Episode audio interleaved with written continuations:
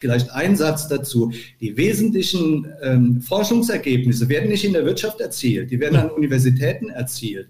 Dass dann Unternehmer vielleicht als das Unternehmerische aufnehmen und dann tatsächlich ein Produkt daraus machen, das ist eine andere Frage. Das finde ich auch sehr wichtig. Aber äh, wenn, du, wenn du Forschung allein zum Beispiel der Wirtschaft überlassen äh, würdest. Äh, Würde nicht passieren. Dann, Würde nicht viel ja, passieren. Herzlich willkommen zum Podcast Gut durch die Zeit, der Podcast rund um Mediation, Konfliktcoaching und Organisationsberatung, ein Podcast von Inkofema. Ich bin Sascha Weige und begrüße dich zu einer neuen Folge. Heute sind wir erstmals im neuen Jahr wieder in vertrauter Runde der ratlosen Berater. Und es soll um die Rolle des Staates in wirtschaftlichen Fragen gehen. Anlass dafür ist nicht nur der Politikwechsel, der einhergehen wird mit einem Kurswechsel in der Wirtschaft, beziehungsweise mit der Rolle des Staates in der Wirtschaft.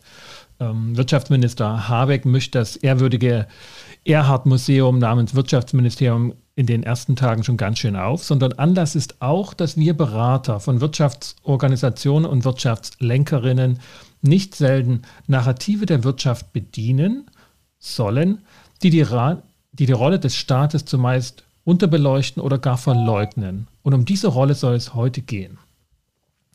Aus diesem Grunde wollen wir heute ausgewählte Aspekte im Beziehungsdreieck Wirtschaft, Staat und Berater besprechen und uns dazu austauschen. Dazu begrüße ich im Podcaststudio wieder die vertraute Runde um Rolf Balling und Günter Mohr. Hallo ihr beiden im neuen Jahr. Hallo, da sind wir doch wieder.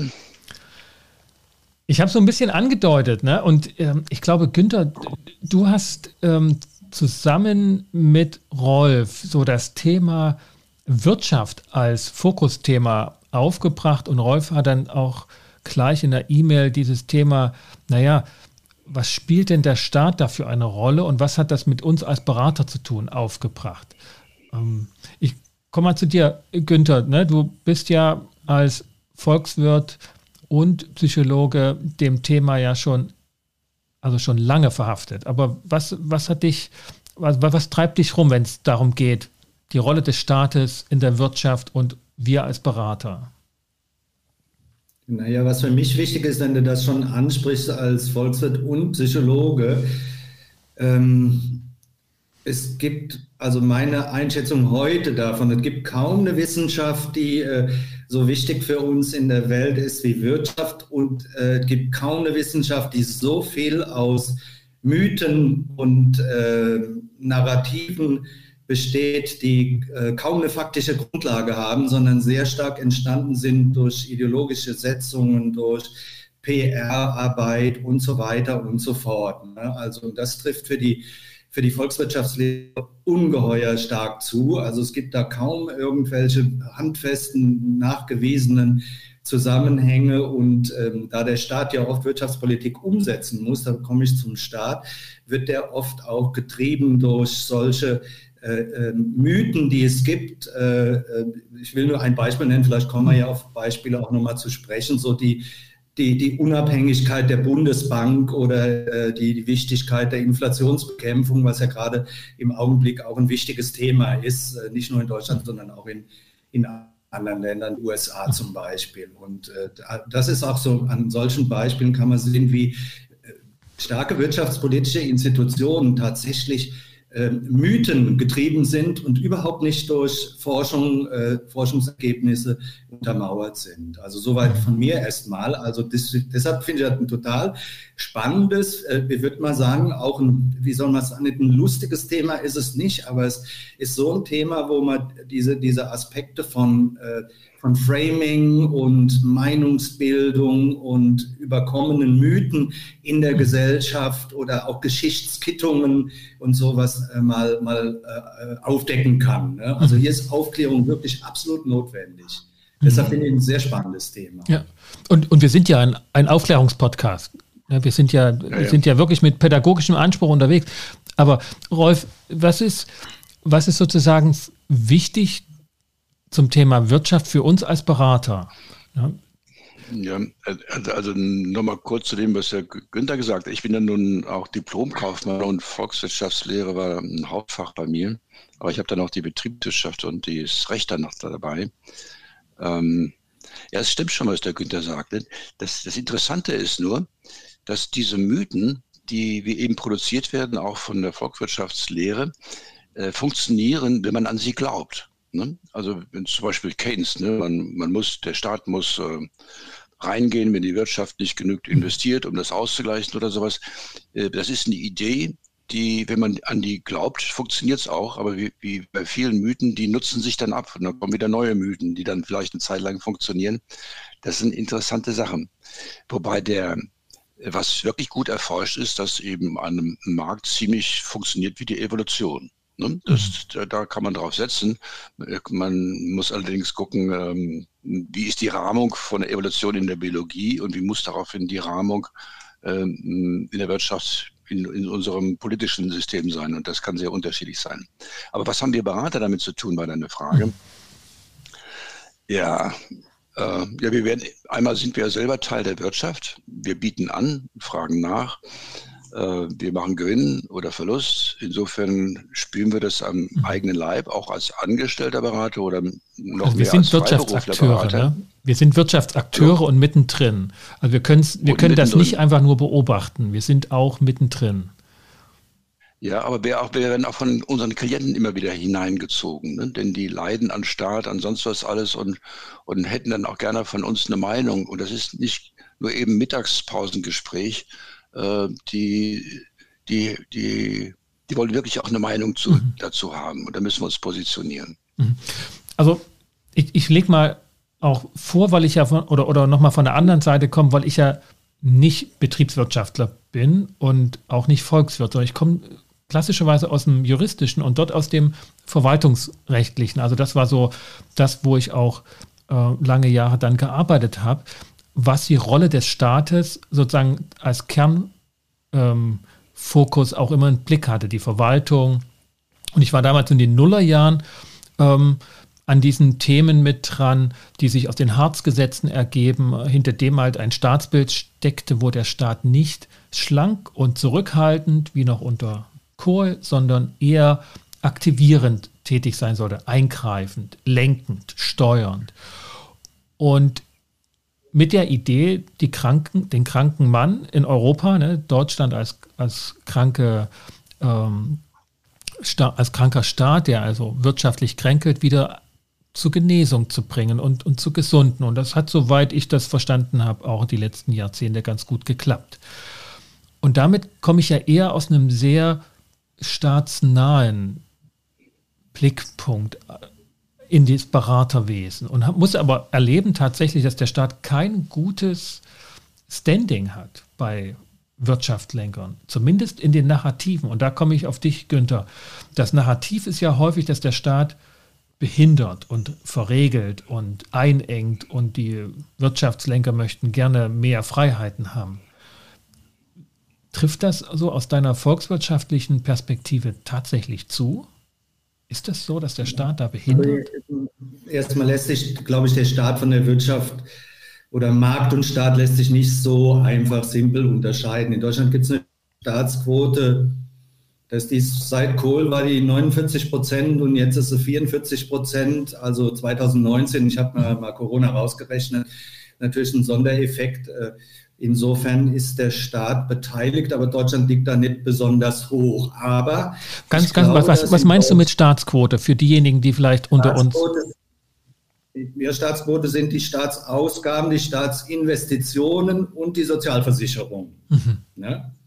Also alles, was äh, in, in Rentenversicherungen und sowas ausgegeben wird, von, die sind extra Haushalte, die auch zur Staatsquote gerechnet werden. Also sind die ganzen staatlich äh, direkt verursachten ähm, Ausgaben ne, durch staatliche Regeln. Was nicht drin ist, sind öffentliche Unternehmen wie die Bahn oder ich bin ja selber Aufsichtsrat in, einem, in, einer Wohnungsbaugesellschaft. Also wir sind ja ein privates Unternehmen, gehören zwar dem Staat, aber sowas ist nicht drin. Aber die meisten staatlichen Aktivitäten sind da drin. Und damit liegt Deutschland nicht besonders hoch mit dieser Quote. Ich denke aber nochmal direkt auf deine Frage. Ich glaube, dass Deutschland hat eine bestimmte Geschichte. Ne? Und die, ich will nicht sagen, die hat eine bestimmte Staatsfeindlichkeit und Demokratiefeindlichkeit auch erzeugt. Deshalb habe ich ja eben das Beispiel mit der Bundesbank. Es gibt keine, keine äh, Zentralbank in der Welt, die so unabhängig definiert ist wie die Deutsche Bundesbank und infolgedessen auch die EZB. Äh, alle anderen Zentralbanken in der Welt haben auch, ein, haben auch eine andere Zielsetzung und sind äh, demokratisch legitimiert und kontrolliert. Und das sind die Bundesbank und die EZB nicht. Mhm. Und das ist ein wesentlicher Unterschied. Das heißt, du schaffst eine wirtschaftspolitische Institution und so war ja auch die Begründung, dass man dem Staat eigentlich, also den, den demokratisch gewählten Organen nicht vertrauen kann bei wirtschaftspolitischen Kernzielen und die Inflation war, war, ja in Deutschland ein ganz wesentlicher Punkt. Das hat ja auch viele Leute getrübt. Aber die Inflation in Deutschland ist auch nicht dadurch entstanden, dass irgendwie demokratisch legitimierte Organe einen Fehler gemacht haben, sondern die Inflation ist ja ganz einfach durch die zwei Kriege jeweils entstanden, weil es das Angebot war weg, hohe Nachfrage, also entsteht Inflation. Und das war ganz anders als in den anderen Ländern, die jetzt nicht so zerstört waren wie Deutschland. Also, und trotzdem hat man hier, und das wäre nochmal eine interessante Frage, äh, diese, diese, diese Narrative, denen wir ja auch begegnen als Berater über den Staat. Ne, das ist nicht nur die kleine Anforderung im, im, Umweltschutz, die ich jetzt als Unternehmen jetzt einhalten muss und was mich nervt als Unternehmen. Das kann ich nachvollziehen. Aber es gibt so etwas, äh, äh, in unserer Gesellschaft zeigt sich ja in der Corona-Geschichte jetzt auch, dass es im Grunde eine bestimmte Form nicht nur von Staatsfeindlichkeit, sondern auch von Demokratiefeindlichkeit oder von Demokratiemisstrauen. Mhm. Da heißt, dass du Institutionen schaffen musst, die jenseits der Demokratie sind, im wirtschaftspolitischen Prozess, am Beispiel jetzt der Bundesbank. Und das, das ist, schon, ist schon spannend. Ne? Also, das, also heißt, finde, das, das, heißt also Institutionen, ja. die dem demokratischen Prozess enthoben sind.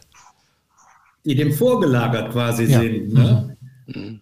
Also mich, mich war, also für mich war diese an, an zwei Punkten so deutlich geworden, dass wir als Berater in Wirtschaftsorganisationen mit dem Thema Staat konfrontiert werden. Zum einen in Krisenzeiten, wo plötzlich profitorientierte Unternehmen, wie also alle Unternehmen sind profitorientiert, aber die lange Zeit sich also frei machen wollten vom Staat und von Regeln und dagegen gewettert haben, dann plötzlich danach rufen und sagen, du musst uns retten.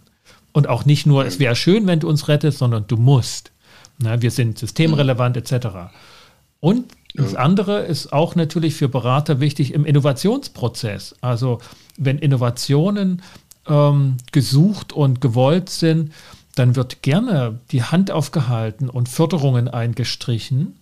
Und es wird wie nicht realisiert. Es wird nicht deklariert in den Unternehmensbroschüren oder in den erfolgreichen Produkten, dass der Staat daran mitgewirkt hat. Also Grundlagenforschung und nicht nur dort, sondern auch dann Förderungen. Ähm, das, ist, das wird wie selbstverständlich wahrgenommen. Und ja. wenn man erfolgreich ist, dann ist das aber immer ein genialer Unternehmer gewesen oder geniales Team, das das gebaut hat und nicht mehr dank des Staates haben wir das geschaffen. Oder? Also mhm. Rolf, die beiden Punkte. Ist, ja, ja, ich würde gerne noch aus, ein bisschen aus der Metaperspektive da drauf gucken. Ne? Also die Wirtschaft produziert ja ähnlich wie Evolution. Ne? Es wird Neues ausprobiert, was sich bewährt, wird verstärkt und was nicht funktioniert, wird wieder abgeschafft und so. Das ist ja ein sehr erprobter evolutionärer Prozess, mit dem wir den, das große Netz des Lebens biologisch verdanken. Funktioniert prima.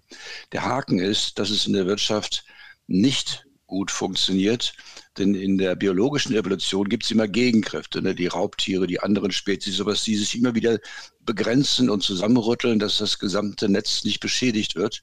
Das funktioniert in der Wirtschaft nicht. Insofern brauchen wir den Staat, der das darstellt, was in der, in der biologischen Evolution äh, schon eingebaut das klappt ein bisschen eingebaut, aber dazu brauchen wir den Staat dass aber die Leute, die Unternehmer, die ja immer äh, über Grenzen gehen wollen, was Neues machen wollen, wachsen wollen, das nicht gerne haben, das ist erstmal menschlich gesehen vollkommen normal.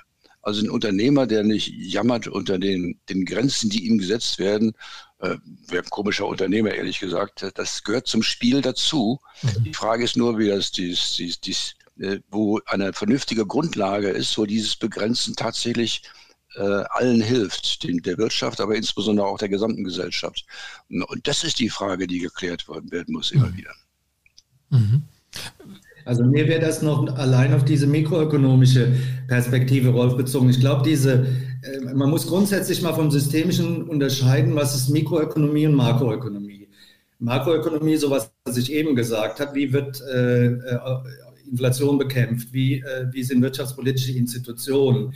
Makroökonomie äh, bedeutet auch, wie Gott. finanzieren wir unsere Altersversorgung. Mhm. Zum Beispiel seit äh, in Deutschland gibt es ein Umlageverfahren, anders als in vielen anderen Ländern, bei der Rentenfinanzierung zum Beispiel. Grandiose Rentenreform von Adenauer 1957, ne?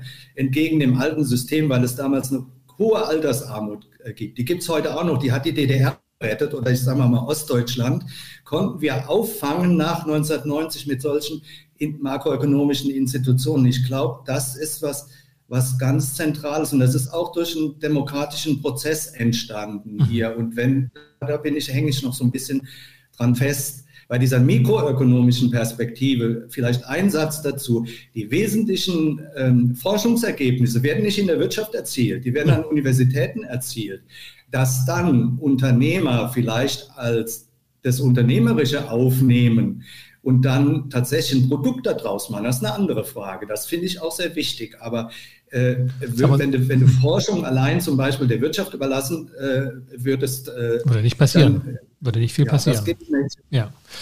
Ja, also das, das sehe ich auch. Würdest du zu diesem makroökonomischen auch so das Thema ähm, Kartell Verhinderungen, ähm, die, also ne, wir sind jetzt in einer sehr technologiegetriebenen Wirtschaftsepoche drin, dass wenn jetzt ne, eine Firma wie Google in Deutschland, glaube ich, 95 Prozent Marktanteil bei den Suchmaschinen oder ähm, Amazon, wenn es um Cloud-Dienste geht oder Zoom, wenn es um solche Videokonferenzen geht, dass die einfach so groß sind, dass das evolutionäre Moment nicht mehr funktioniert. Dass andere heimische ähm, Unternehmen einfach zu klein sind, um irgendwie nur in die Nähe zu kommen, dass man von einem Wettbewerb reden kann.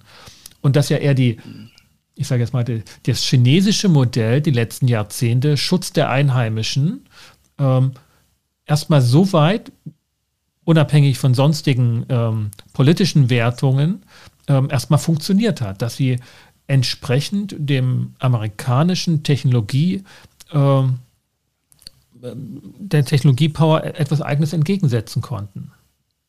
Mhm. Ja, Wettbewerbspolitik und ähm, Kartellrecht und Antitrustpolitik äh, stammen ja auch aus Amerika. Interessanterweise, das mhm. Land des Kapitalismus, da wurden die ersten großen Gesetze und Initiativen damals noch gegen Stahlmagnaten und sowas erlassen. Und äh, ich denke, dass das ein wesentlicher Punkt ist. Und das ist sicherlich auch eine, ein Versäumnis äh, Deu aus Deutschland kommt keine Kartellgesetzgebung äh, oder sowas. Das war eine Kopie der, der Amerikaner. Die, die deutsche Tradition war ganz anders. Der Staat arbeitet mit Monopolkapitalisten zusammen, Krupp, Thyssen, IG Farben und so weiter und so fort. Also das ist etwas, was makroökonomisch sehr, sehr entscheidend ist, um überhaupt äh, ähm, ja, Monopol ist ja an sich nichts Schlechtes, aber es ist, wenn es zu einer Umverteilung führt durch Monopolgewinne, ist es dann schlecht oder keine anderen mehr auf den Markt drauf lässt. Insofern ist das, finde ich, eine interessante Frage, die ja auch bei der Europäischen Union beispielsweise im Moment sehr stark diskutiert wird. Soll man da was machen mit den großen ja, ja. Konzernen? Ja, aber, aber dazu, ne? also Günther hat ja am Anfang gesagt, es gibt da keine allgemeinen Gesetze oder so. Der, der Haken ist, auch jetzt mit dem, was wir jetzt diskutieren, muss man sich immer sehr stark den Kontext berücksichtigen. Ne? China ist ziemlich groß. Ne? Die, die können sich das leisten, zum Beispiel zu sagen, wir schützen unsere eigene Industrie oder sowas, weil die eine Größe hat mit, und mit Macht jedes Thema, was sie wirklich wollen, aufgreifen können.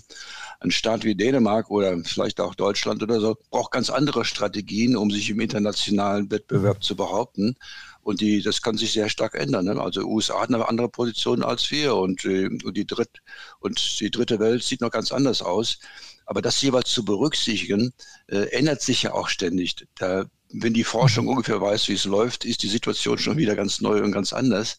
Äh, aber dort einen klaren Metablick zu haben, ähm, einerseits die Interessen der einzelnen Organisationen äh, wahrzunehmen und zu fördern, auf der anderen Seite aber auch äh, global zu denken, wie passt denn das alles zusammen, das ist wirklich sehr komplex und nicht ganz einfach. Und da brauchen wir wirklich unabhängige Institute, die die versuchen da einem, realistischen, einem realistischen Blick näher zu kommen.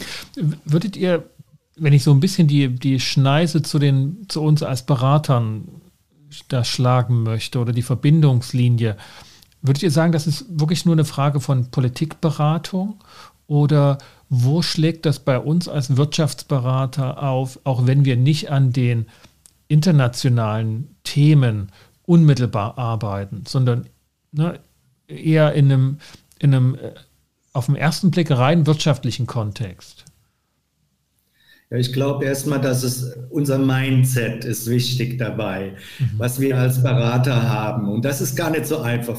Viele unserer Berufskollegen als Coaches haben ein sehr wirtschaftsfreundliches, von neoliberalen Gedanken geprägtes äh, Wirtschaftsdenken, vielleicht mit einer bisschen sozialer Attitüde, also so schlecht soll es nicht sein und so. Und dann haben wir im sozialen Bereich ja viele Freunde, die eher so antikapitalistisch sind. Ich glaube, für einen guten Berater ist es wichtig, erstmal zu sehen, dass so ähnlich wie Rolf es gesagt hat, dass Wirtschaft ein evolutionärer Prozess ist und nicht irgendwie ein böse getriebener kapitalistischer Prozess. Oder wenn man ihn nur liberal genug macht, dann ist er auch äh, glücksbringend äh, und so weiter. Dass das falsch, sondern Wirtschaft ist ein Instrument. Und ich denke, dass, dass wir uns da, glaube ich, von dem Mindset muss man sich selber auch mal ein Stück frei machen und mal seine eigenen ideologischen Positionen hinterfragen, die, die man da hat. Aber wie, wie also, also ich, ich, ich kann dem was, also wie, wie passt das zusammen? Auf der einen Seite ist Wirtschaft ein Instrument und auf der anderen Seite ein evolutionärer Prozess, was ich jetzt nicht als Instrument verstehen würde, sondern etwas, was sich halt entzieht dem Instrumentellen. Nö, also das, das stimmt ja noch nicht. Ne? Mhm. Also da gibt es eine Menge Instrumente, die, die tatsächlich wirken. Manchmal etwas anders als gedacht oder manchmal nur eine Zeit lang und dann wieder ganz anders. Der, der Haken ist, also die gesamte Wirtschaft global ist, äh, was eben da so läuft, ist verdammt komplex. Und wir verstehen sie nicht wirklich. Mhm. Ne? Die wird auch kein Mensch eingeführt in dem Sinne. Die wird auch kein Mensch so abschaffen. Das ist ein evolutionärer Prozess, den man schon stimulieren und gestalten kann. Und da sind wir also immer mittendrin im Wildwasser und rudern hin und her und versuchen daraus das Beste zu machen. Aber diese seltsame Mischung zwischen Kontrolle und Stimulation und ähm, Machtlosigkeit, ne? die muss man erstmal aushalten und auch innerlich erstmal eine Position dazu zu gewinnen. Ne? Das, äh, und wenn, wenn ich ein Kontrolletti bin und denke, ich muss das alles unter Kontrolle kriegen, dann werde ich scheitern. Aber wenn ich aufgebe und sage, ich kann da überhaupt nichts machen, das ist auch die falsche Position. Also ich muss mittendrin in diesem Gewühl steuernd mitschwimmen. Und das mhm. ist wirklich gar nicht einfach. Der war ein also Punkt, da muss. Äh, bitte. Also, ich wollte zu dir, Günther Üperlein, weil mich das erinnert hatte an ähm, etwas, was du mal gesagt hattest, dieses aus der Vogelperspektive, aus der volkswirtschaftlichen Perspektive wird deutlich, dass Wirtschaft so ein Prozess ist, der nicht eingeführt wird, der, der, und, und den man auch nicht als solches im Ganzen abschaffen kann oder, oder ne, der ist einfach evolutionär komplex und entzieht sich der einzelnen Analyse und auch ähm, Steuerungsfähigkeit im Ganzen. Aber wenn wir dann als Berater drin sind, als, ich sage jetzt mal, ne, psychologische Wesen und sehen bestimmte Auswirkungen und Einwirkungen, dann sind wir schnell dabei, Zuschreibungen zu machen, die mit Intention, mit Absicht und als wenn es jemanden gibt, der das dann genau so auch gesteuert hat. Und da sehe ich häufig so einen Punkt, auch bei mir als Berater, dass ich dann vor einem großen Fragezeichen stehe und nicht mehr genau weiß, folge ich dem Pfad, wo ich denke, das hat jemand beabsichtigt und das kann, muss man doch ändern können, oder stehe ich, oh, stehe ich davor und sage, okay, das ist, das ist jetzt so. Da, da, der, das ist jetzt so gewachsen, da kann ich jetzt nicht niemanden verantwortlich machen und dennoch ist es problematisch. Und das hatte mich so ja, an dich erinnert. Trifft das den Punkt? Auf der einzelnen Unternehmens- oder Kundenebene ist das, was ich ja jetzt eher so fokussiert habe mit der makroökonomischen mhm. Seite, ist natürlich schwer beeinflussbar. Deshalb gehe ich aufs Mindset, also dass ich äh, mein Credo, Credo oder mein Zielpunkt für, für, für wirtschaftliche Entwicklung ist ja Resilienz. Der ist nicht irgendwie Gewinnmaximierung oder sonst was, sondern Resilienz auf allen Ebenen. Resilienz des Einzelnen, Resilienz des Unternehmens, Resilienz der Gesellschaft. Ne? Und Resilienz des Einzelnen knüpfe ich jetzt mal an, dass ich, wenn ich Menschen in einer schwierigen Situation erlebe, von wirtschaftlicher Seite her oder durch irgendwelche Entscheidungen betroffen, ich arbeite ja viel mit Banken zusammen und du kannst dir nicht vorstellen, wie viel Regularien die mittlerweile haben, die nach 2008, 2009 äh, eingeführt worden sind und die die Leute in ihrem Alltagshandeln dort in der Arbeit ständig betreffen, wo die darauf Rücksicht nehmen müssen. Also staatliche Eingriffe en masse. Ne, trotzdem äh, ist es dann eine Aufgabe für mich als Berater, mit demjenigen seinen Spielraum und auch wie kommt er damit tatsächlich persönlich zurecht. Und das ist ein Stück von Resilienz. Das heißt letztlich sowas, was du auch ansprichst, change it, love it or leave it. Was kannst du tatsächlich Einfluss nehmen, wo beißt du dir nur Zähne aus und so weiter und so fort. Eine Grundsatzfrage, die wir ja in, in vielen Situationen haben. Also, Aber Resilienz als, als persönliche und auch Unternehmensresilienz als Zielgröße und nicht irgendwie äh, äh, Kuckucksheim von wegen Gewinnmaximierung oder, oder irgend so ein Kram. Ne? Ja, und das, Aber das finde ich ist ein schönes Beispiel, Sascha, ne, was, was der Günther jetzt sagt, ne, diese Kontrolle von den Banken, dass nie wieder so was Böses passiert wie damals in der Finanzkrise, ne? Ja. was wirklich in den Alltag reinragt. Aber die Idee dahinter dass man mit so einer Art von Kontrolle Sicherheit schafft. Ne? Aber dummerweise sind die Banker auch ziemlich intelligent oder so. Also jedes solches Kontrollsystem äh, äh, produziert wieder den Ehrgeiz, das zu umgehen, was auch wiederum geschieht. Also ob dabei jetzt wirklich mehr Sicherheit geschieht oder nicht, das sei hingestellt. Das muss man erstmal gucken. Mhm. Da ist ja viel mehr Psychologie drin auch, als, äh, als häufig gedacht wird. Ja. Mein Beispiel so schön von der amerikanischen ähm, FED, als zu Beginn von Corona die dann verkündet hat, liebe Leute, keine Angst vor Corona und vor den wirtschaftlichen Einbrüchen, die gerade losgehen. Wir werden euch helfen, wir werden die Märkte fluten, wir sind da, wir sind bereit, unsere Waffen einzusetzen. Ne? Die Konsequenz war, dass der Aktienkurs erstmal kräftig runterging, weil sich alle erschrocken haben, äh, darüber, dass die FED so starke Worte macht, dachte, muss die Situation ja wirklich viel schlimmer sein, als wir selber denken. Ne? Also manchmal gehen psychologisch gesehen solche Maßnahmen erstmal vollkommen in eine andere Richtung. Und das ist das Spannende an der Gelegenheit. Das ist nicht so weit kontrollierbar. Mhm. Ja, und also das Thema Resilienz hat ja durch die Pandemie einfach ja wirklich ja, Platz eins der, der, der Zielvorstellungen erlangt, ob das bei den Büchern sind oder auch bei den Konferenzthemen.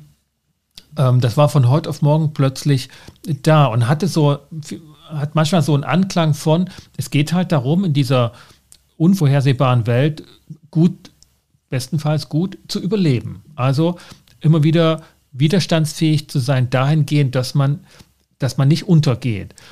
Und mir scheint das so im, in, im Nachgang, dass das ein radikal anders ist, als es vorher die gesamten Zehnerjahre auch waren, teilweise die Nullerjahre, aber die Zehnerjahre vor allen Dingen, wo scheinbar alles möglich war.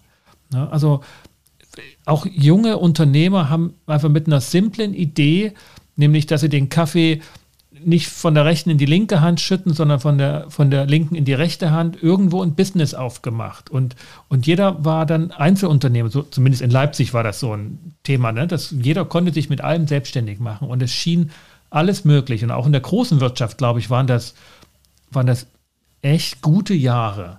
Und da hat niemand von Resilienz groß gesprochen. Da war eher das Thema Agilität und, und wenn du willst, dann geht alles. Also es war so ein richtiges Unternehmerlied. Ne? Du kannst alles wollen und alles hinkriegen. Und das hat sich doch radikal geändert. Und gleichzeitig kommt dann die Rolle des Staates umso stärker zurück in der Krise. Und da würde ich gern wissen, was wir als Berater oder wie wir auf den Staat gucken, jetzt auch, wo wir wissen, dass es auch mal ganz anders wieder langgehen kann und das gar nicht so sicher ist, wie man denkt.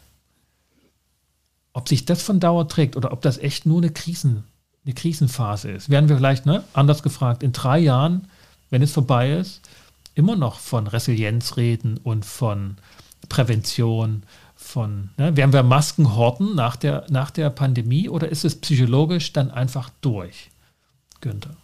Hm. Ähm, natürlich werden wir dann nicht mehr von Resilienz reden. Ne? Das sind halt die Moden, ne? das kennen wir ja auch woanders. Aber es bleibt immer etwas davon. Ne? Also die, in diesem Bewusstsein, äh, wie ist auch wirklich, haben wir das schon mal gehabt oder so? äh, man erinnert sich dann schon. Und insofern ist es gut, dass wir mal stark über Resilienz reden. Ähm, äh, und dann ist es auch gut. Der Haken ist nur, dass auch vieles vergessen wird. Zum Beispiel auch die Finanzkrise, die ist jetzt schon fast ziemlich lange her. Und die Banker, die wirklich äh, auf die Bildschirme geguckt haben, sich zu Tode erschrocken haben oder sowas, die sind teilweise schon gar nicht mehr im Geschäft. Also diese persönliche Erfahrung von wirklich echten Krisen oder so, die, die muss tradiert werden, die, die, die muss ähm, äh, wachgehalten werden. Und es wird immer dann riskant, wenn die persönlichen Schreckerfahrungen, das mal erlebt zu haben, wenn die dann ein bisschen aussterben. Aber das, das, wir wissen es nicht, wie das in zehn Jahren sein wird. Wie ist das gerne zwei, zwei Sachen kommentieren. Einerseits zur Psychologie, Rolf, da gebe ich dir sehr recht. Ähm, auch die Finanzkrise 2008, 2009, die ja durch, das, durch die Lehman Brothers Bank besonders äh, etikettiert ist, äh, ist ein ziemlicher Mythos. Lehman Brothers war eine relativ kleine Bank. Im Vergleich zu den großen Banken, die es gab, war Lehman Brothers eine relativ kleine Bank, die im Investmentgeschäft tätig war, also die noch nicht einmal irgendwie mit vielen Kunden oder sowas zu tun hatte. Aber die hat deren Zusammenbruch und der hing sehr damit zusammen, wie die Politik gemacht haben und so weiter. Die haben nämlich im Gegensatz zu anderen großen amerikanischen Banken die Unterstützung der amerikanischen Regierung damals nicht bekommen, weil der, ich unter uns gesagt, weil der Vorstandsvorsitzende ein ziemlicher Idiot war, immer so eine Kriegsrhetorik hatte und alle gegen sich aufgebracht. Und dann haben die mal gesagt, okay, äh, machen wir keine Zombie-Unternehmen, jetzt wird mal Schumpeterscher Zerstörungskapitalismus geübt, jetzt lassen wir mal eine vor die Hunde gehen. Aber dieser Dominostein hat zur Überraschung aller damals das ganze Finanzsystem äh, äh, erodiert, äh, zu Fall gebracht, weil damals eine klassische Überbewertung der Finanzinstitute da waren. Das ist zum Beispiel jetzt überhaupt nicht so. Die, in der Corona-Krise sind ja nicht die Wirtschaftsunternehmen gefährdet, die die größten sind, sondern im Gegenteil, das sind ja alles Profiteure davon, wie die großen Tech-Konzerne, die haben ja was davon in der digitalen äh, Veränderung. Aber dieses Psychologische, das ist ganz, ganz zentral. Das könnte natürlich heute auch durch irgendwas sein, denn die, diese, die, diese was du jetzt beschrieben hast aus Leipzig oder sowas, ist ja finanziert worden durch eine Geldmarktpolitik der Zentralbanken, die die Zinsen fast auf Null runtergedrückt hat. Da kann halt jeder ein Business aufmachen, muss noch nicht mal Zinsen zahlen und äh, kriegt einen Kredit und macht irgendwas. Ich wollte noch mal was zum Stichwort Resilienz sagen. Ich bin nicht der Auffassung, die Rolf geäußert hat, dass das ein Modethema ist. Ich glaube so in Richtung auf Klimawandel und das, was auf uns zukommt, äh, Cyberkriminalität und so werden wir Krisenerscheinungen mhm. weiterhin haben und äh, aus verschiedensten Gründen. Ich habe mhm. jetzt zwei Beispiele genannt. Und deshalb ist es ungeheuer wichtig, dieses Resilienzthema auf die Tagesordnung zu setzen. Und es, es ist alles andere als trivial, ja. diese Ebenen, auch der Einzelne, äh, das Unternehmenssystem, die Gesellschaft voneinander zu unterscheiden. Und dann fängt man erstmal an zu diskutieren, wenn wir wieder auf Wirtschaft gehen, was mhm. wäre denn eine resiliente Wirtschaft überhaupt? Mhm. Ja, und da gibt es, Rolf hat es eben schon mal angedeutet, natürlich von Land zu Land auch unterschiedliche Vorstellungen. Die Chinesen haben da eine andere Vorstellung von als wir vielleicht. Ja. ja. Aber Günther, ich meine, Krisen und, und ähm, Einbrüche gab es doch all die Jahre auch vorher.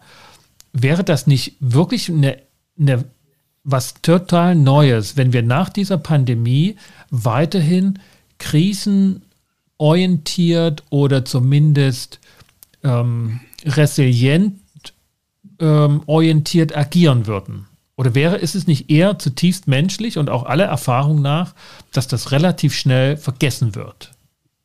Das Mindset ist heute anders. Äh, alle Umfragen zeigen, dass die Leute grundsätzlich erwarten, dass es nicht besser wird, sondern eher schlechter wird, dass es mehr Krisen gibt, mhm. dass es mehr Probleme gibt. Ne? Also in unseren Breiten. Ich, ja, ich ja. weiß jetzt nicht, was der gemeine Chinese, der ja auch eine gewisse äh, Bevölkerungsanteil an der Weltbevölkerung oder der Inder zeigt, dem für den eine Waschmaschine, die er sich jetzt Weihnachten geleistet hat, noch das Glück per se ist, wenn es die erste ist.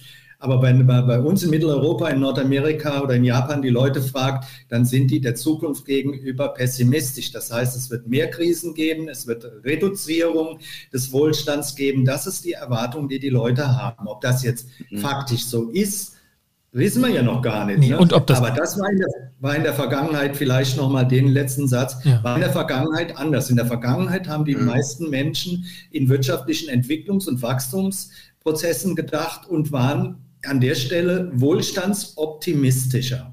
Ja, da, dazu noch mhm. würde ich gerne noch die biologische Metapher nochmal reiten. Ne?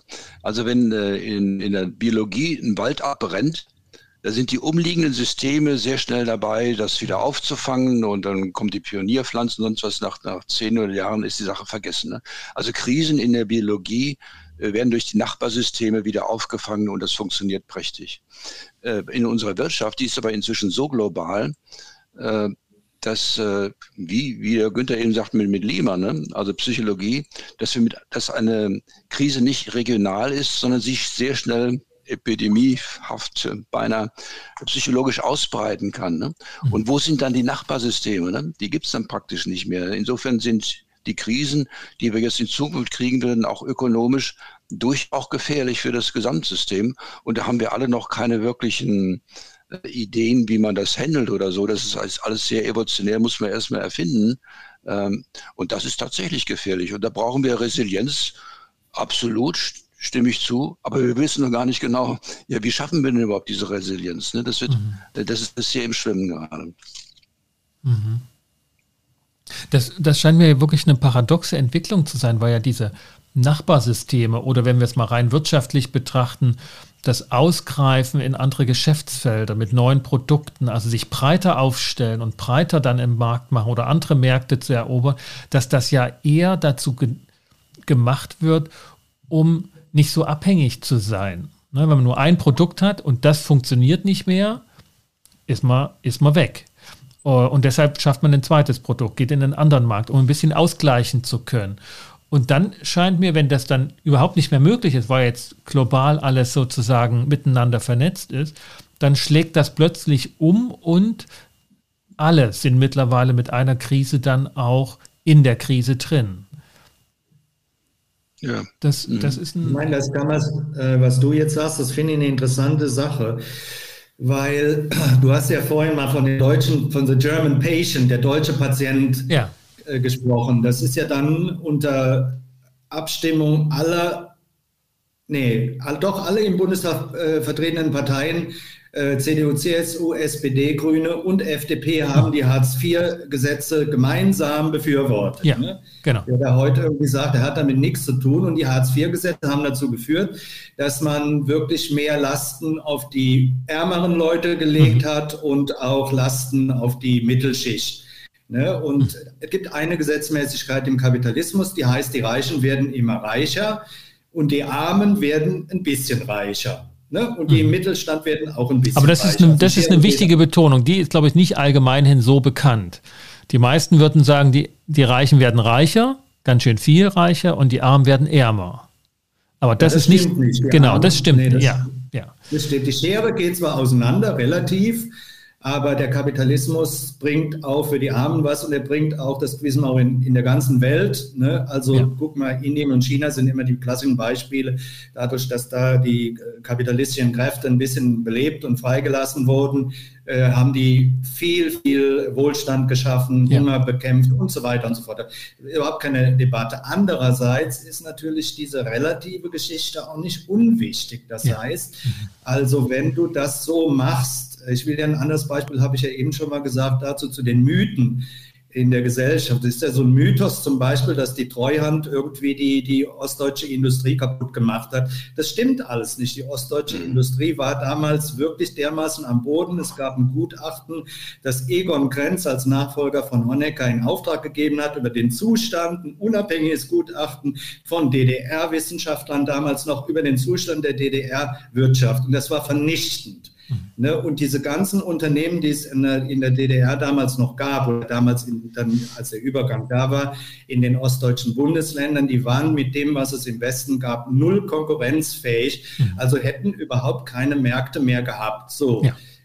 Dann zu, zu, suggerieren, dass wenn man jetzt alles, alles zerschlägt, ne, so kohlsche, äh, blühende Landschaften, wenn man das macht, dass dann an der Stelle plötzlich alles grün ist natürlich auch Quatsch. Man hätte sich auch eine andere Form des Übergangs schaffen können, aber es ist auch eine, eine, eine Mehr, dass die Treuhand äh, äh, das kaputt gemacht hat. Was man allerdings gemacht hat damals als Lösung, vielleicht nochmal zur Erinnerung, man hat damals wissen die Jüngeren unter uns jetzt nicht. Man hat damals die Rentenversicherung erhöht von 18 auf über 20 Prozent. Man hat den Beitrag zur Arbeitslosenversicherung mhm. erhöht von 4,6 auf 6,3, glaube ich. Also kann auch, also auf jeden Fall massiv. Was bedeutet das? Man finanzierte damals die Einheit mit Sozialversicherung. Das heißt, man musste ja diese 17 Millionen Leute, die jetzt in, der, in den neuen Bundesländern waren, wenn man denen eine Rente zahlen wollte, musste das da irgendwo herkommen, wenn es nicht aus dem Land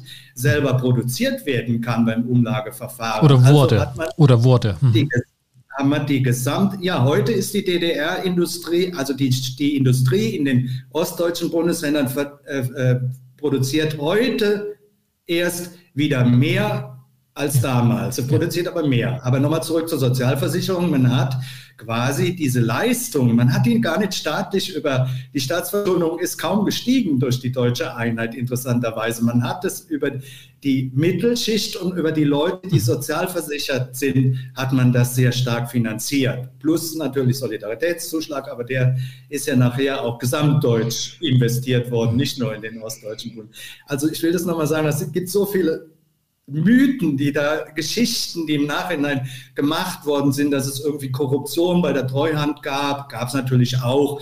Das war minimal. Es gab zwei Bundestagsausschüsse, die das untersucht haben. Da waren, sind ein, zwei Milliarden verloren gegangen von den hunderten Milliarden, um die es eigentlich ging. Also das war es auch nicht. Aber da wird dann so eine Story draus gebildet. Ja. Aber was ich sagen will, wichtig ist, man muss, immer, muss immer mal gucken, wie in den einzelnen Ländern wirtschaftspolitisch Krisen bisher tatsächlich gelöst werden. Ja. Ja, Günther, direkt, das finde ich, stimmt da völlig zu. Ne? Ähm, der Haken war bloß, die, die Ossis, sage ich mal so, so nett, ne? die wollten unbedingt die D-Mark haben. Ne? Denn wir wussten ja auch nach dem Krieg, D-Mark hat uns viel Wohlstand gebracht. Aber dass diese D-Mark, wenn sie denn da ist, genau das eben offenlegt, dass die, dass die äh, östliche mhm. Wirtschaft der DDR absolut nicht konkurrenzfähig ist, hat man an sich wissen können. Also so viel Sachverstanden, so viel, ähm, das war kein Mythos, das war ziemlich klar, dass dann die Firmen pleite gehen. Das wusste man eigentlich. Man hat es aber trotzdem gemacht. Die wollen es unbedingt haben, man konnte es ihnen nicht verweigern und keiner hat es ihnen wirklich gesagt, hätte auch keiner geglaubt. Ne? Äh, ja, das war, das war Politik. Das, aber ich bin nicht sicher, ob das jetzt so wirklich mit einem klaren Blick so gelaufen ist. Das hat sich irgendwie zusammengewurschtelt. Ne? Ja, naja, aber es sind ja auch noch, es ist ja, auch das geschieht ja nicht ohne, ohne Ausgleich. Ich meine, wir haben das ja schon, wir jetzt in dem Sinne, nicht mehr meine Generation, sondern meine Elterngeneration, haben das ja schon, aber, also haben das gewollt ähm, und, und auch zu Recht. Also bin ich auch groß dankbar darüber, dass das so geklappt hat. Ähm, nicht nur meiner Elterngeneration, auch den Entscheidungs- und Generationen in den alten äh, Bundesländern. Und gleichwohl hat das natürlich auch einen Preis, ne, der einfach mit einem Veränderungs- ein, ein, man kann das gar nicht groß genug sagen, dass es kein Veränderungsprojekt ist, sondern da ist ein ein ganzes Stück von Land, ähm, immerhin 18 Millionen sozusagen, haben sich, haben sich frei gemacht und haben etwas gelernt von jetzt auf gleich oder wollten etwas lernen von jetzt auf gleich, was andere ihnen beigebracht haben. Also ganze Heerscharen von Berufsträgern sind in die neuen Länder gegangen. Nicht nur Politiker, auch Wirtschaftsleute, Lehrer, Pädagogen und haben sozusagen die neue Gesellschaft ähm, dort eingeführt. Und das hat auf der individuellen Ebene eben nicht nur ähm, Freude und Dankbarkeit mit sich gebracht, sondern auch Enttäuschung und ins Abseits gestellt werden. Und wenn wir uns. Ja, ich meine, äh, Sascha, 1993 hatten noch 30 Prozent der Arbeitnehmer in den ostdeutschen Ländern denselben Job, den sie 1989 hatten. Nur noch 30 Prozent. Ja, ja. Die anderen hatten ihn verloren, waren in den Westen gegangen und so. Ich, ich meine, ja. D-Mark ich gebe dir vollkommen recht, es gab ja gar keine Alternative dazu. Ja. Da hätte man ja gar keine extra Währung. Das hätte ja auch nicht funktioniert. Aber ich, ich will es eher mal positiv deuten. Das zeigt aber auch ein bisschen die Leistungsfähigkeit Absolut. des Ganzen. Ne? Und von wegen äh, irgendwie Angstmacherei und Panik und äh, Kapitalismus ist per se schlecht und so weiter und so fort und er ist nur Profit interessiert und alles Mögliche. Ich meine, im Zusammenwirken der verschiedenen gesellschaftlichen Kräfte, wenn du das demokratisch organisierst, was es damals für meine Begriffe auch war, ist es, äh, kommt was richtig Gutes dabei raus. Wir haben heute eine Staatsverschuldung in Deutschland von 60 Prozent.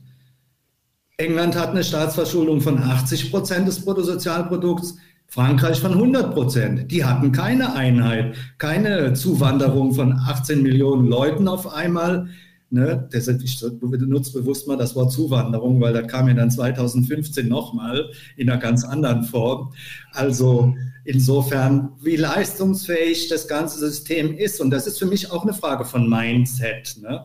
Also auch unsere ich sage mir ja. immer Übertragung auf Beratungskollegen, dass man durchaus auch die, die, die, die, die, die Leistung von Kapitalismus und von diesen Formen, mal egal, ich, ich weiß gar nicht, welches Wort man da jemand nutzen soll. Ja. Wir haben weder eine soziale Marktwirtschaft noch eine freie Marktwirtschaft noch einen Kapitalismus, weil diese Worte lösen immer was ganz anderes aus. Ich finde einen Begriff evolutionäre Wirtschaft oder so was viel, viel neutraler und besser, Rolf, an der Stelle. Mhm. Aber der ist äh, noch nicht so en vogue, glaube ich, aber das ist viel. Das sagt viel mehr aus und evolutionär heißt ja auch, dass man sich Krisen oder Situationen anpassen kann, dass man in der Lage mhm. ist, so, äh, äh, eine Evolution zu haben. Das finde ich ja eine, eine wesentliche Stärke. Ja. Genau, ne, ist, ist nicht so ideologisch. Ne? In Deutschland wird ja alles sofort dann ideologisch dann, und das macht es uns nicht leichter. Das sehe ich in, in, anderen Ländern wie in der mhm. Schweiz oder so zum Beispiel. Ne? Die, die sind einfach von Grund auf pragmatisch. Mhm. Bei uns funktioniert es auch pragmatisch, ich, aber immer mit unheimlichem ideologischem Knirschen ne? und das, was, was naja, nicht ja, also ich will das, ich würde nicht sagen, dass es nur ideologisch ein Thema ist, sondern ich würde es eher von der Perspektive aus sehen, dass die Umbrüche, in den, in den Lebenswirklichkeiten der Menschen einfach in Deutschland in den, in den geschichtlichen Epochen einfach enorm war. Also Staatswechsel am laufenden Band und auch Lebens, mhm. Lebenswechsel, das hat jetzt eine Schweiz einfach nicht. Die waren halt neutral. Mhm. So. Und das ist, das ist schon ein Unterschied, ob man halt innerhalb von einem Jahrhundert fünfmal den Staat wechselt, also auch das Staatssystem und auch das Wirtschaftssystem. Und und dann auch selbst solche Glücksmomente, also oder, oder glücklichen Umstände, dass wir eben da sozusagen äh, den, den großen Bruder in den westlichen Gebieten hatten, der uns ein, ein, eine Arbeit, wie sie vielleicht die osteuropäischen Blockstaaten eher selber schultern mussten, doch eine ganz schöne Anschubfinanzierung gebracht hat. Aber eben nicht nur eine Anschubfinanzierung, sondern auch Heerscharen von Berufsträgern in den Osten gekommen sind, ob dankbar oder nicht dankbar, das sei mal dahingestellt. Und dafür dann in den nachfolgenden Jahren Heerscharen von jungen Leuten abgewandert sind. Einfach ausge, ausgeblutet. Ne? Also Sachsen ist einfach ein, ein Bevölkerungs- ähm, entleertes Land über die letzten Jahrzehnte ge gewesen. Und das ging nicht erst 89 los oder 90, es war auch vorher schon so, aber ähm, die, die Dörfer sind einfach ausgestorben, weil die jungen Leute, vor allem die junge Frauen weg sind. Und Aber ich wollte noch mal was sagen zur langfristigen, generationenübergreifenden Perspektive. Hast du mich jetzt drauf gebracht? Ich glaube, man könnte Deutschland als ein staatspolitisch ungeheuer hysterisches Land bezeichnen in den letzten mhm. 200 Jahren. Ne? Du mit deinen fünf äh, Wechseln, da ist ja Afghanistan ein, ein kontinuierliches äh, ja. Staatsgebilde ja. gegen. Ne? Ja. Hier, also erstmal gibt es Deutschland noch nicht so lange. Dann haben wir diverse föderale Strukturen ausprobiert. Dann äh, Kaiserreich muss man erstmal die Welt erobern. Dann Weimarer Republik, äh, teilweise besetzt von anderen, anderen Ländern, ja da noch Rheinlandbesetzung und so weiter und so fort. Dann die Nazizeit. Dann erstmal Spaltung, amerikanische, ah, ja. britische, französische Besetzung im Westen und so weiter und so fort. Und dann hat man geguckt, was macht man denn? Dann sind wir in die EU eingetreten was sicherlich der, der, der, noch der sinnvollste Schritt von allen war. Aber insofern ist doch staatspolitisch da in Deutschland ein, ein sehr äh, wechselhafte Naja, und, also, und, ne, das, das muss man sich, etwa 89 war das erste Mal, kann man sagen, dass ein Staatswechsel vonstatten ging, bei mhm. denen von außerhalb die Beamten der neuen Zeit vorhanden waren. Ja, man hat ja immer gesagt, Regierung oder, oder Staat vergeht, aber Verwaltung besteht. Ja, man musste, in Westdeutschland war das ja auch so, man musste die alten Beamten aus der Nazi-Zeit übernehmen, weil das waren die einzigen, die verwalten konnten. Auch die neue Zeit. Aber ne, wenn man sich das jetzt in 90 anguckt, da konnte man plötzlich wirklich schon ausgebildete Leute, die vielleicht nicht ganz so Brillante waren wie die Kandidaten, die im Westen noch ihren Job bekommen haben, was unter Juristen zum Beispiel sehr schwierig war, weil das war einfach schon, ne, die Juristenschwemme der 80er Jahre war sprichwörtlich gewesen. Und dann hat man die in den Osten schicken können, was gut war, ne? also was mhm. völlig okay ist, aber es hat Konsequenzen in den nachfolgenden Jahren gehabt. Und damit lässt sich ja. die Frage nicht so einfach beantworten oder zu sagen, das eine sind Mythen, das andere ist nicht, sondern es ist schon sehr vielschichtig, dieser Prozess der Vereinigung, auch der wirtschaftlichen Vereinigung. Und man kriegt das nicht ohne Preis. Also da bin ich, da bin ich ganz, ähm, ganz bei euch. Das war der beste Weg, aber es hat einen Preis gehabt. So, und, ja. und den haben, aber, haben alle gezahlt. Denke, ja. Also ich finde es interessant, was Herr Günther eben gesagt hat, dass wir an sich die Deutschen da ganz gut Erfahrung haben, mit, in wechselnden staatlichen Umständen irgendwie die die, den Kopf über Wasser zu halten. Ne? Mhm. Denn ich glaube, die Zukunft, die wird nicht einfacher werden ne? mit, mit Krisen oder mit Entwicklung oder ähm, was alles noch kommen mag.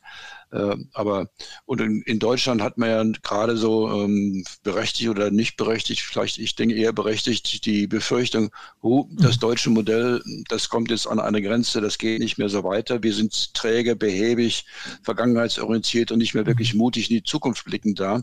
Aber diese Kompetenz, mit wechselnden Umständen umzugehen und pragmatisch sich irgendwie zu positionieren, die haben wir ja. Ne? Das macht ja richtig Mut und das finde ich ja. wirklich prima, dass das auch mal festgestellt wird. Genau. Ja, in der Tat. In der Tat. Ne? Also wir, wir, wir, wir denken eigentlich nicht so sehr, ob wir den Kopf hängen lassen oder nicht, sondern wir haben ja eher den Begriff der Wendehälse äh, geprägt. Ne? Also wir gehen eher in unterschiedliche Ja, aber ich denke, dass das eine Mindset-Frage ist. Es äh, gibt es so zwei Fragen, die wir als Berater auch stellen. Wie ist die Lage und wie ist die Stimmung in einem Unternehmen? Ne? Dann sagen die Leute, die Lage ist schlecht, die Stimmung ist gut. Oder die, die sagen, die Stimmung ist gut und die Lage ist schlecht oder beides. Ist, also, und ich glaube eher, dass die Stimmung in Deutschland schlecht ist und auch jetzt mhm. wieder Corona hat wieder diese merkwürdige Spaltung und viele dieser Corona-Leugner, die stammen ja auch ideologisch jetzt über mehr Generationen aus einer Entwicklung her, die sehr deutschtypisch ist, also Körperkultur in den Vordergrund stellen, Staatsfeindlichkeit und so. Da sind wir werden wir im Moment ja gerade wieder eingeholt von diesem Thema, aber dass die, der, der eigentlich ähm, der deutsche, äh, sagen wir mal, unser Gemeinwesen oder, oder ich sage ja gar nicht, das verhandeln Personen, aber dass da eigentlich unheimlich Potenzial drin ist und gerade diese letzten 40 Jahre unter mhm.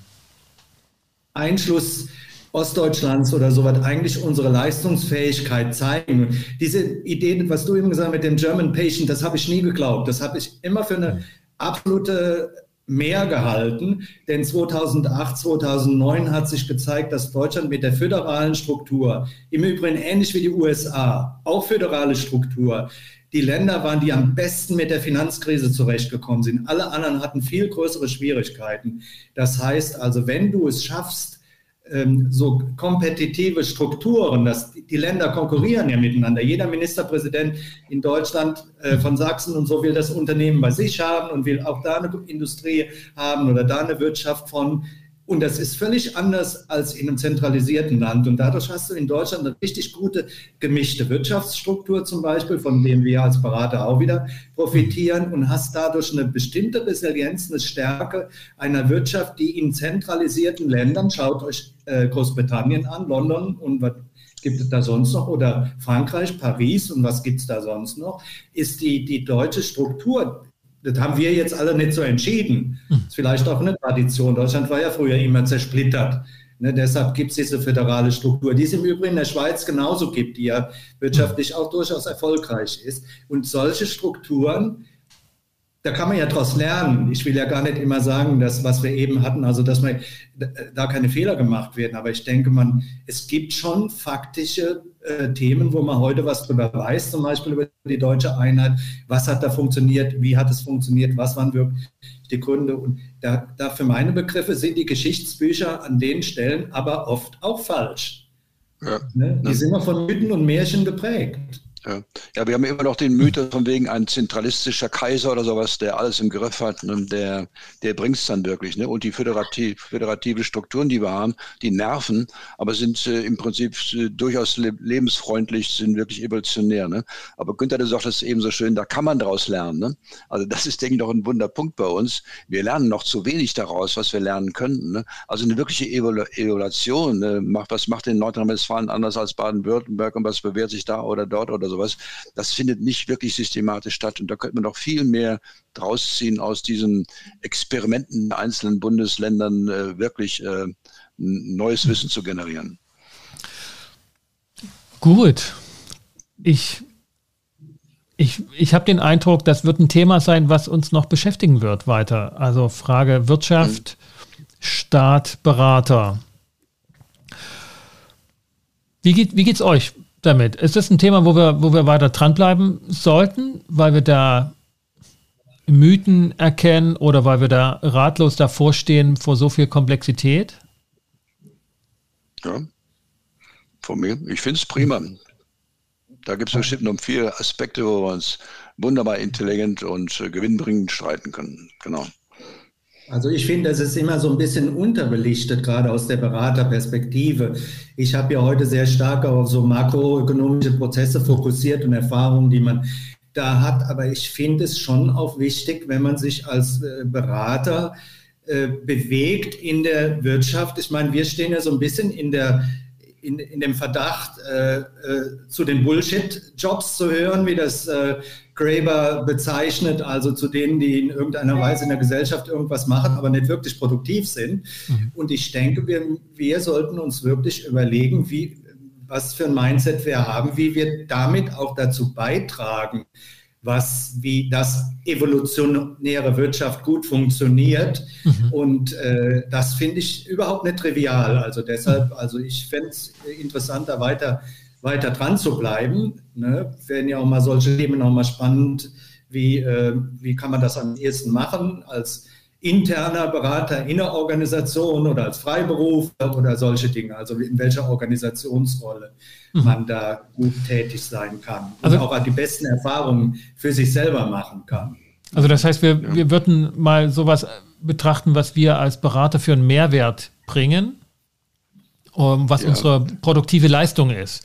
Um, und ja. das beleuchten. Da das wäre, glaube ich, ein wichtiges Thema. Mhm. Aber vorher würde ich das noch unterstreichen. Ne? Also der Mindset vom Berater sollte im Regelfall weiter sein als der seines Klienten. Das ist jetzt natürlich so eine Maxime. Ne? Aber im, bei, bei Beratern, Beraterinnen natürlich auch, kommt es sehr darauf an, eben ähm, in dieser Unsicherheit, in diesem Experimentieren, in diesem Geschicht, Geschäft von Mythen und gesicherten Wissen oder sowas, sich zu positionieren und irgendwie die Nase oben zu halten. Äh, da müssen wir gut sein. Und das können wir auch dann in die Unternehmen reintragen, damit die nicht kleinkariert werden oder wenn sie es nicht schon sind. Ne? Mhm. Ne? Aber äh, und in der Richtung können wir mal weiter diskutieren, genau. Und da ist, das ist auch ein Mehrwert von Beratern überhaupt. Das ist der Übergang. Da freue ich mich schon drauf. Rolf, Günther, vielen Dank für das Gespräch hier im neuen Jahr. Selber auch. Mhm. Danke, war prima. Okay, bis zum nächsten Mal, ihr beiden. Ciao. Ciao. Tschüss. Gut, okay. okay. Dann bis, macht's gut. Bis dann. Bleibt gesund. Ebenso. Alle. Ciao. Tschüss. Ciao. Liebe Zuhörerinnen, liebe Zuhörer, hat dir diese Episode gefallen? Dann hinterlasse bitte ein Feedback und eine kleine Bewertung in deinem Podcast-Catcher und empfehle diesen Podcast gern weiter. Und wenn du diesen Podcast noch nicht abonniert hast, dann hol dir am besten gleich das Dauerabonnement und du wirst immer auf dem Laufenden bleiben, wenn eine neue Folge veröffentlicht ist. Wenn du hier ein Thema vermissen solltest oder einen speziellen Gast oder besondere Gästin hören magst, dann schreib mir einfach eine E-Mail an s.weigel.inkofema.de betreff Podcast. Die Adresse findest du auch nochmal in den Show Notes. Für den Moment bedanke ich mich, dass du und ihr alle hier wieder mit dabei wart und verabschiede mich mit den besten Wünschen. Bis zum nächsten Mal. Kommt gut durch die Zeit. Ich bin Sascha Weigel, euer Host von Encofema, dem Institut für Konflikt- und Verhandlungsmanagement in Leipzig und Partner für professionelle Mediations- und Coaching-Ausbildungen.